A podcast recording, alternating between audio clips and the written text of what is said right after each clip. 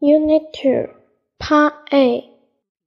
Who's that boy between the two women? That's Peter. Where is he from? He's from Australia. He looks strong and healthy. Does he exercise every day? Yes, he's good at sport. He always get up early in the morning. Then he goes running.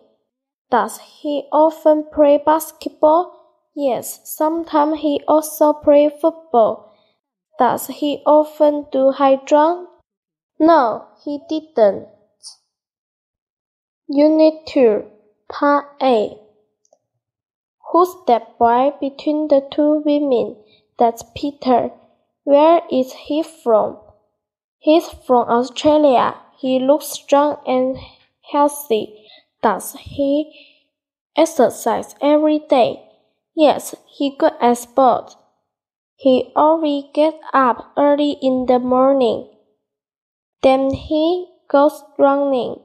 Does he often play basketball? Yes, sometimes he also play football. Does he often do high jump? No, he didn't. Unit 2, Part A. Who's that boy between the two women? That's Peter. Where is he from? He's from Australia. He looks strong and healthy. Does he exercise every day? Yes, he's good at sports. He always gets up early in the morning. Then he goes running. Does he often play basketball? Yes, sometimes he also play football. Does he often do high jump? No, he didn't.